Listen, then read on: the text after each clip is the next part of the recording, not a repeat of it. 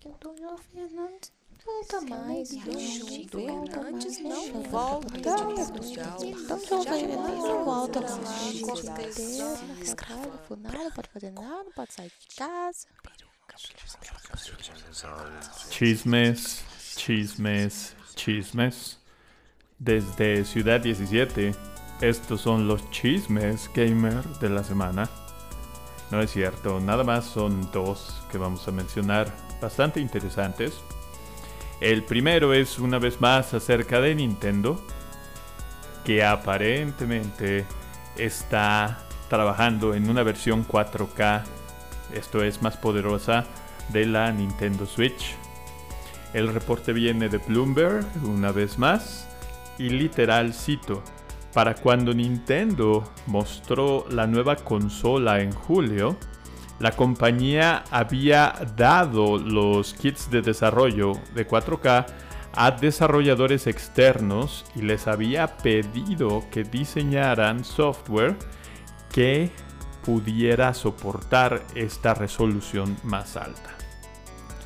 Supuestamente, esta información está basada en declaraciones de empleados de 11 distintas compañías de juegos. Obviamente nadie sabe qué compañías, nadie sabe qué empleados, pero mencionaron a Singa, que está desarrollando el juego Star Wars Hunters, un juego que ha sido retrasado para el 2022. Ahora, Singa ha dicho que no es cierto, han clarificado que no tienen un kit de desarrollo 4K de parte de Nintendo. Eso fue lo que un vocero de la compañía le dijo al portal de internet Kotaku en un correo electrónico. Nintendo dice que este reporte de Bloomberg es pues no certero, aunque tampoco ha querido dar más declaraciones acerca del tema. Obviamente, eh, Nintendo es una compañía bastante que tiene bastantes secretos en cuanto a sus nuevos productos. Recordemos cuando el fallecido Satoru Iwata habló de que tenían en desarrollo una nueva consola que en aquel momento se llamaba la NX, que acabó siendo la Nintendo Switch. Por mucho tiempo no se, supo, no se supo nada. Hubo eh, imágenes de eh, productos de controles, de eh, diseños de consolas aparente que, que, se patentaron. Sin embargo, no había nada oficial y por mucho tiempo no lo hubo hasta que se mostró aquel eh, famoso video del chasquidito. Nintendo no está diciendo que no es cierto, solamente está diciendo que no es preciso. Muy a la Nintendo. Bloomberg eh, eh, pues insiste en esto. Obviamente Nintendo está trabajando en una actualización. No sabemos si es una nueva consola como tal, no sabemos si es otra revisión de la Switch, pero esto es algo que ha hecho en muchas en muchas ocasiones.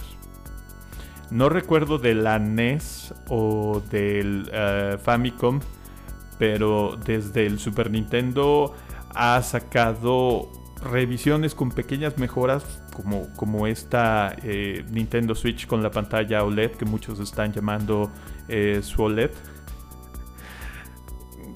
Suena a otra cosa, en fin. Eh, pero siempre ha hecho revisiones con pequeñas mejoras tal vez. Con mejoras bastante importantes como las de los 3DS y 2DS y etcétera, etcétera. Así que en algo está trabajando Nintendo. No sabemos en qué, pocas personas lo sabrán. Así que hay que estar al pendiente. No puedo creer que ese primer segmento me salió a la primera. Aunque creo que sueno bastante nasal y de hecho en general creo que sueno bastante nasal en este podcast. No sé por qué. Son las alergias es el pelo de este perro que me está volviendo loco, pero el domingo lo vamos a rapar. El caso es que nuestro segundo chisme es acerca de Grand Theft Auto. hay un juego que se llama Grand Theft Auto The Trilogy y hay aparentemente una nueva versión que se llamará Grand Theft Auto The Trilogy Definitive Edition que en teoría incluiría Grand Theft Auto 3, Grand Theft Auto Vice City y Grand Theft Auto San Andreas. Pero no será el port que ya existe, que uno puede comprar en distintas consolas, sino será una versión remasterizada con gráficos actualizados que supuestamente respetará mucho las versiones eh, originales.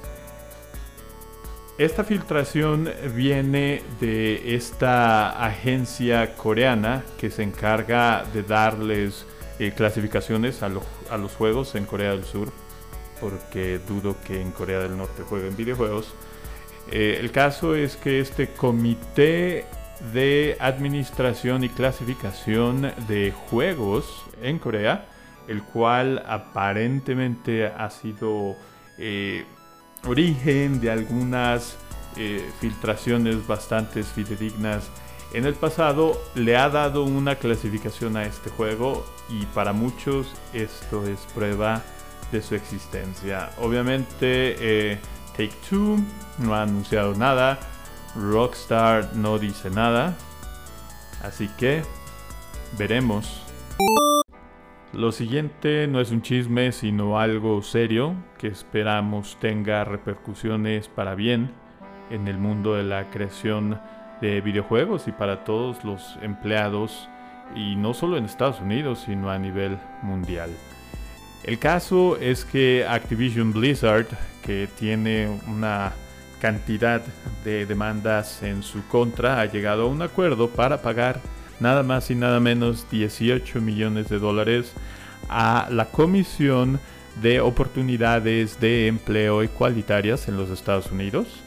Este dinero aparentemente se usará para crear un fondo para compensar, para hacer amendas con todas estas personas que se han declarado afectadas por esta situación de inequidad, de misoginia, de racismo, etcétera, etcétera, en contra de los empleados de la compañía, eh, personas eh, de color, mujeres, un largo, etcétera. Eh, estos 18 millones de dólares parecen ser mucho dinero, efectivamente lo son, pero pues parece nada a comparación de lo que le pagaron el año anterior al director de Activision Blizzard, Bobby Kotick, que recibió nada más y nada menos 154 millones de dólares este año. Es increíble que lo único que el tipo hace es eh, dar comunicados de que no, en este lugar no es lugar para la todas estas prácticas. De, más de lo mismo, más de lo mismo, mientras la bola de estiércol sigue eh, creciendo, porque no es solamente esta eh, demanda a la que acaban de llegar a un eh, acaban de llegar a un acuerdo para que se termine, sino hay también una demanda de parte de los inversores que creen que la compañía no tomó la acción necesaria. Está la demanda del mes de julio del Departamento de Empleo Justo y Vivienda Justa, eh, una investigación que ellos tuvieron por años en contra de Activision Blizzard para por fin poner la demanda. Eh, también los empleados están bajo vigilancia por la compañía para que no puedan estar hablando acerca de esto en las redes sociales. Eh, mucha gente está boicoteando juegos como World of Warcraft, que de por sí no le estaba yendo bastante bien, pero este ha sido el acabose y han decidido brincarse a Final, eh, Fantasy XIV. El eh, productor ejecutivo de Overwatch 2 decidió alejarse aparentemente él no se salió a diferencia de otras personas que han dejado la compañía por que tenían cola que le pisaran en esta situación de las demandas, él simplemente dijo, yo me voy. En un juego que aparentemente es de los más esperados, no sabemos qué tanto vaya a manchar el lanzamiento de este juego, todo este eh, poroto que tienen. Y eh, pues también el estado de California ha acusado a Activision Blizzard de estar destruyendo evidencia. Entonces, no es un chisme, pero nadie sabemos qué va a pasar. Es algo que va para largo, es algo que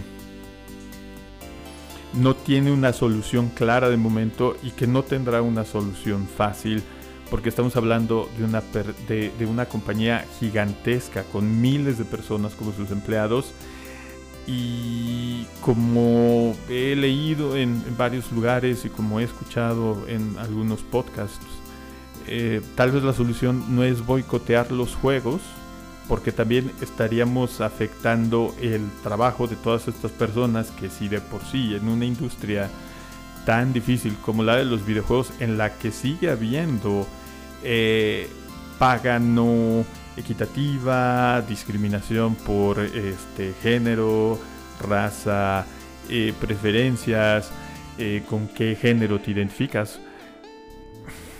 No lo sé. Creo que lo mejor que uno puede hacer es, en este tipo de situaciones, exigir que este tipo de compañías tan grandes, que, no se excusen tras el, no lo sé, yo no sabía, es que de todas estas prácticas tan injustas en contra de sus empleados, y, exigir que, la situación mejore para ellos. Y obviamente esto es algo que no solamente afecta al mundo de los videojuegos aquí en México, estoy seguro lo podríamos ver con un porcentaje de las compañías, eh, no sé, mayor al 50%. Estaremos al pendiente de qué sucede con Activision Blizzard. Acerca del segmento anterior, eh, es un tema interesante, pero es pues bastante horrible hablar de ese tipo, tener que hablar de ese tipo de cosas. Pero tan horrible es el tema como la forma en la que doy mi punto de vista. De repente me empiezo a perder en lo que estoy diciendo. Eh, ya no sé en qué me quedé o qué es lo que iba a decir. Pero ese es el problema. Ese es el problema de tratar de hacer este podcast sin un script. Y hablando del segmento anterior, eh, como música de fondo sonaba Nori Amelie Goes to Jail de Origami Repetica. La sucia Amelie se va a la cárcel. Bastante ad hoc con lo que le debería de pasar a algunas personas en Activision Blizzard. Hablando de noticias un poco más positivas, Blue Point Studios quienes se han hecho famosos por sus remakes, eh, remasters y ports de distintos juegos, eh, oficialmente son parte de la familia de Sony. Esto quiere decir que se encargarán de hacer ports, remasters, remakes e incluso juegos originales para la PlayStation. Eh, son muy famosos por los juegos que han porteado principalmente de Sony como PlayStation All Stars Battle Royale, eh, Gravity Rush, Shadow of the Colossus y recientemente Demon's Souls. Así que a nadie nos sorprende. Sony metió la pata hace un par de meses me parece cuando en vez de anunciar que otro estudio, los creadores de Returnal, se unirían a ellos, pusieron una imagen donde decían, hey Blue Point, bienvenidos a la familia. Para borrar el tweet en un tris, no antes de que la gente lo viera y le hiciera screenshots, ya sabemos cómo son eh, todos aquellos que usan Twitter. Yo uso Twitter, por cierto, así que no me excluyo de ese tipo de cosas. Y algo bastante interesante es que aparentemente Bluepoint está trabajando en un juego original, algo que no ha hecho desde hace mucho, mucho, pero mucho tiempo. Este 30 de septiembre empezó el Tokyo Game Show y hoy tuvo su presentación eh, Xbox bastante temprano, muy temprano, así que no me quedó de otra más que ver una repetición. Y lo que más nos concierne aquí en México es que a partir de este primer de octubre estará disponible xCloud. Así que se han acabado los odiosos mensajes en la aplicación de Game Pass diciéndonos que no está disponible en nuestro país. Y aparentemente tendremos la posibilidad de jugar en nuestros distintos dispositivos como celulares, tabletas. Digo aparentemente porque no todo mundo tendrá acceso a una conexión lo suficientemente rápida como para jugar desde la nube, sobre todo en datos. El día de mañana que se lance trataré de probarlo en mi teléfono y en mi tableta para ver qué tanto, qué tan bien funciona como soy la única persona que vive en esta casa y que realmente usa este Wi-Fi, en teoría no debería de tener problemas. Ya sabemos qué pasa con productos nuevos, ya sabemos qué pasa con algo que depende 100% de la nube, sobre todo algo que tiene eh, input desde algo como un control y es lo que le trataba de explicar a mi sobrino el otro día, al que le mando un saludo una vez más. Eh, tengo eh, cuatro más, pero pues ellos son así como que les vale un reverendo pepino lo que pasa con los videojuegos. le estaba explicando cuál es la diferencia entre algo como Netflix y algo como Xcloud. Estaré probándolo todo el fin de semana si es necesario. No es para tanto. Habrá que ver que también funciona. Y hablando de lo que pasó con Xbox en el eh, TGS precisamente, eh, tuvieron una presentación 90% del tiempo en japonés, hablaron de cosas bastante interesantes como que Redfall de Arkane y Starfield de Bethesda, que serán exclusivas para Xbox ya que son parte de la familia de Microsoft, parte de los estudios Microsoft estarán 100% eh, eh, localizados, no sé si esa sea la palabra en español, eh, en Japón. Esto quiere decir que tendrán voces, todo el diálogo del juego completamente traducido y hablado. no lo sé. La impresión que me da Xbox, que muy orgullosamente dijo, Japón es el mercado en el que tenemos el crecimiento más rápido lo cual hasta cierto punto es obvio porque pues hace un par de años casi nadie compraba un Xbox, ¿no? Todo es mayormente eh, Sony o Nintendo. Eh, entonces Xbox, eh, Phil Spencer dijo muy orgullosamente, somos el, el Japón es el mercado en el que más rápido hemos estado creciendo. Pues pues es que antes nadie te consumía. Están empujando mucho para crecer. Es un área de oportunidad bastante grande, sobre todo con tantas eh, exclusivas que vienen del, de Estados Unidos. Eh, juegos grandes, juegos importantes como el mismo Starfield, como Halo, como Redfall de Arkane. El, caso es que tuvo una, fue una presentación con muchos juegos eh, de estudios japoneses, incluso eh, Shinji Mikami, el creador de The Evil Within y de Resident Evil, eh, estuvo hablando con Phil Spencer. No sé, no me atrevo a decir nada, pero este nicho de poder jugar en cualquier parte es pues eh, más que este nicho, este mercado en Japón es bastante grande. Es por eso que las consolas portátiles de Nintendo eh, se venden también. Es por eso que la Switch, eh, bueno, lo ha hecho en todo el mundo, pero en Japón ha aplastado a todo el mundo. Por eso se ha vendido también Monster Hunter Rise.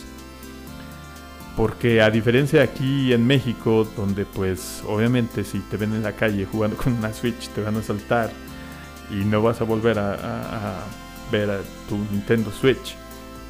Eh, a diferencia de esto, pues en Japón eh, es muy común que la gente se reúne en algún lugar público, eh, ya sea cerrado o abierto, para jugar.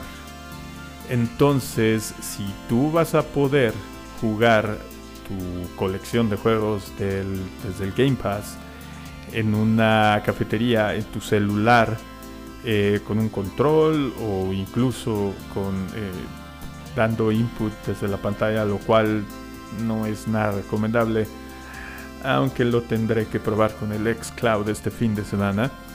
Eh, pues eso le da un atractivo bastante grande, no a las consolas de Xbox, pero así a su servicio. Así que habrá que ver los números en un año que salga Starfield y ver qué tanto ha crecido Xbox en Japón. En el siguiente segmento hablaré más que nada de series de televisión y de películas, aunque obviamente relacionadas con los videojuegos. Primero se posteó, publicó, como se les antoje decirlo, la primera imagen oficial de The Last of Us, serie de HBO basada en los juegos del mismo nombre. En esta imagen se ve un avionazo de fondo, pero en primer plano se ven tanto Ellie como Joel, protagonistas de la serie y obviamente de los juegos de espaldas. Lo que más me llama la atención de esta imagen son los detalles que van desde el peinado de Pedro Pascal, quien será Joel y que todo el mundo conocemos por ser de Mandalorian, desde el peinado que es muy parecido al de Joel en el primer juego de la serie, hasta los detalles en las mochilas. La mochila de Ellie, quien será encarnada por Bella Ramsey, que todos recordamos como Liana Mormont en Juego de Tronos. Eh, la mochila de Ellie tiene el tradicional pin de los Fireflies y la mochila de Joel está eh, remedada con cinta de ducto para que aguante los madrazos del viaje. Estoy hypeado completamente por esta serie. Todos sabemos que las adaptaciones de videojuegos son mayormente eh, pasando por eh, llegando al pero así como con la película de Mario Bros. de la que hablábamos en el episodio anterior, aquí está inmiscuido el creativo principal de los juegos, que es Neil Druckmann, quien escribió ambos juegos y que será escritor en esta serie, además de que el showrunner será el escritor y showrunner de Chernobyl, una de las mejores series que he visto. Es simplemente perfecta. La he visto ya tres veces y me dan ganas de empezar a verla otra vez. The Last of Us está anunciado para el 2022, aunque no hay fecha concreta.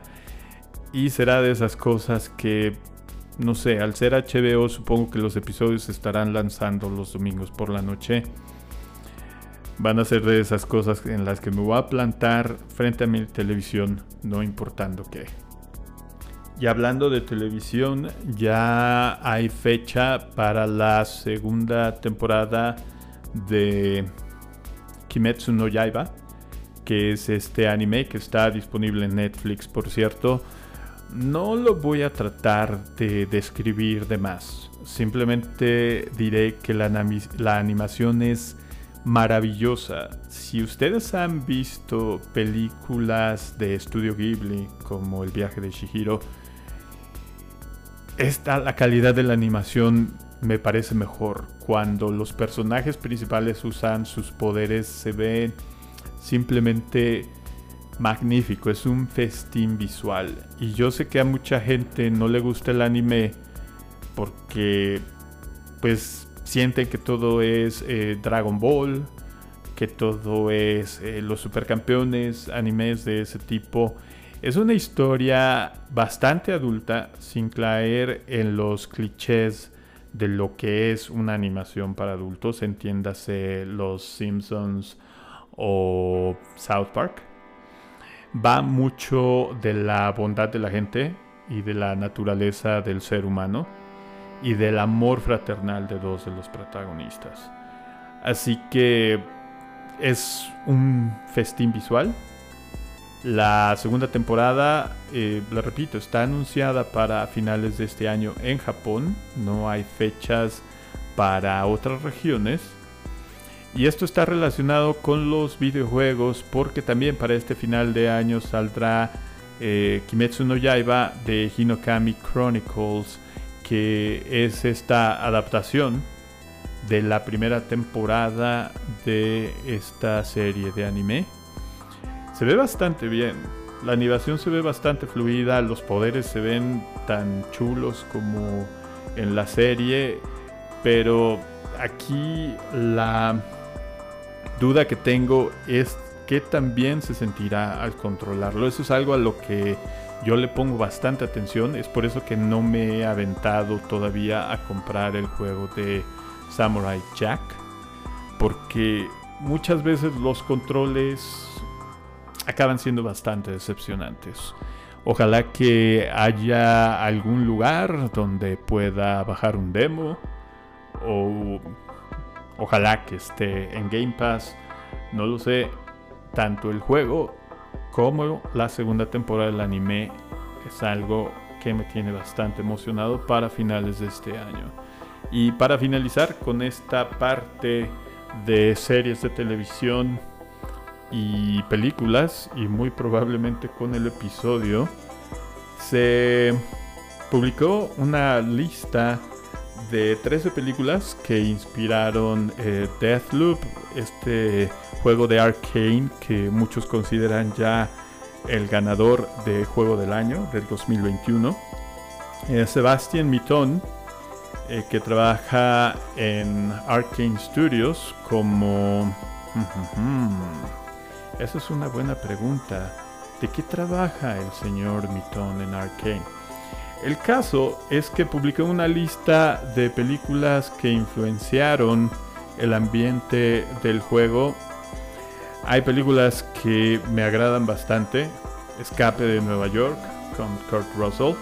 The Man from Uncle, una película de Guy Ritchie, aquel que dirigió Snatch y Lock, Stock and Two Smoking Barrels, que no mucha gente vio, pero a mí es una de las que más me gusta de ese director que se llama The Man from Uncle, que es un eh, es una adaptación cinematográfica de una serie que me parece es de los 60.